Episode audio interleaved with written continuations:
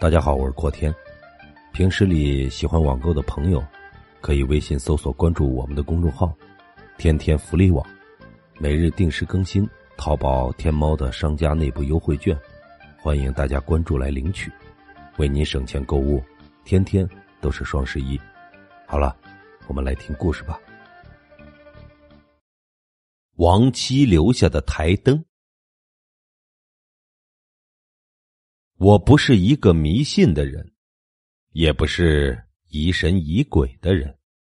事实上，我连算命和星座都不相信，只相信眼前看到的。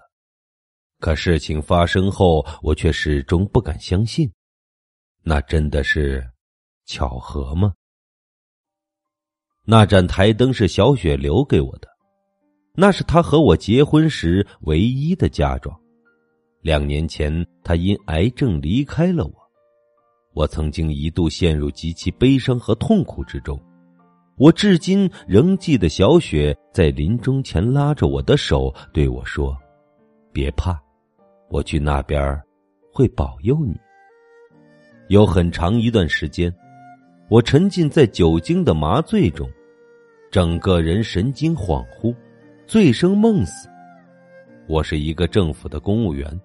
专门负责土地审批调研，我的状态和情绪影响了我的工作，为此被领导点名批评。王敏就是这个时候走进了我的世界。王敏是一家地产公司的总裁助理，工作上我们一直有业务往来。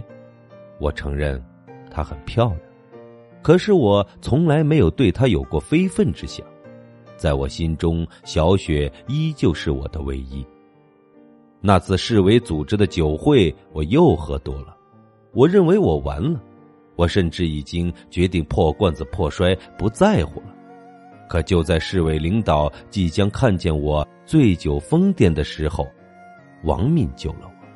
他巧妙的将领导们引到了一边，然后反身回来，将出尽洋相的我送回了家。那晚的月色很好，王敏在小区花园里狠狠的抽了我一记耳光，他对我喊：“你醒醒吧，懦夫！”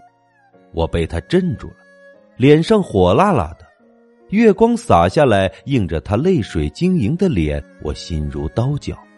那之后，我决定从悲伤中走出来，我扔掉了所有能唤起悲伤记忆的物品，只留下了那盏台灯。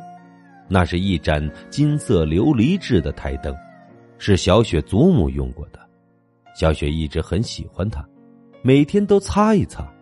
它的性能也始终非常的好，那么久了从未出现过故障。王敏利用工作的便利给我找了一套公寓，二十二层。最初我是拒绝的，我怕有人误会这是受贿行为。可王敏说。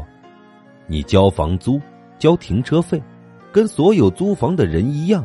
我不过是做了一次免费的中介。搬家的时候，我只有两包衣服和那盏台灯。王敏很喜欢它，用手去摸却过了电，疼得眼泪直流。王敏说：“这一定是你前妻留下的，我能感觉出她的敌意。”我觉得是扯淡。只是一盏灯，一盏老旧的灯，王敏要扔掉它。我想了很久，还是没舍得。我知道，我还是不能完全放下心中的小雪。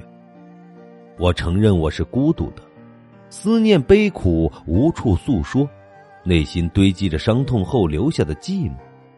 王敏陪着我，一起逛街看电影，或者坐在二十二层的落地窗前。在那盏橘黄色的台灯下喝咖啡、听音乐，我的伤痛在他的安抚下慢慢的愈合。那段时间，我快乐且温暖着。王敏第一次留下来的那天晚上，是他的生日，我们两人开了瓶红酒，一起吹蜡烛。后来他要走，他说我们的身份比较敏感，怕被人误解。我拉住他问。我单身，你单身，谁规定的不能相爱？我把“相爱”这个词咬得很重，他听了脸一红，一头扑进了我的怀里。就在这时，那个台灯“噗”的一声灭了，王敏被吓了一跳，可我却不管不顾。一年多的时间里，我的世界缺少温存。王敏犹豫了一下，就重新扑进了我的怀里。由于搬家不久，那台灯是房间里唯一的光源。我和王敏在黑暗中相拥而睡。第二天清晨醒来，我发现那台灯竟然又亮了。我和王敏的感情升温很快，可让人意外的是，只要我和王敏有一点亲热的行为，台灯就会熄灭。等我们分开，它又自己亮了起来。王敏恨透了这盏灯，他说这盏灯是被我的前妻附体了。我知道他是在开玩笑，但还是找来了装修工人，一口气在墙壁、天棚装了五盏灯。那晚，我把所有的灯都打开，然后坐在家里等王敏回来。可我再也没有等到他。半夜的时候，一个检察院的朋友给我打来电话，他问：“你和王敏到底是什么关系？”我问他怎么了，他说：“王敏出事了。”我做梦也没有想到的是，我不是王敏唯一的男人。事实让我吃惊，除了我，王敏还有两个男人，一个是税务局的科长，一个是质检总局的处长。处长因为受贿被双规了，于是咬出了一长串，包括王敏以及王敏的老板。可让我意外的是。王敏说：“他接近我，其实是为了工程审批的需要。他说他在我家里安装了针孔探头，想拍下我和他的录像。可惜很不巧，由于台灯故障，他只拍到了一片漆黑。”检察院的朋友问我：“你跟我说实话，你到底为他做过什么没有？”我说：“我没有，我以为我爱他。”朋友骂了句“傻瓜”，就挂上了电话。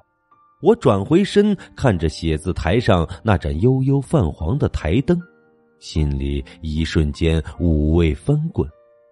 小雪说：“别怕，我会去那边保佑你的。”是的，我想这是我能想象出来的唯一解释。之后，那盏台灯再也没有出现过故障。它在我房间里一直亮着，光线昏暗，悠悠神秘。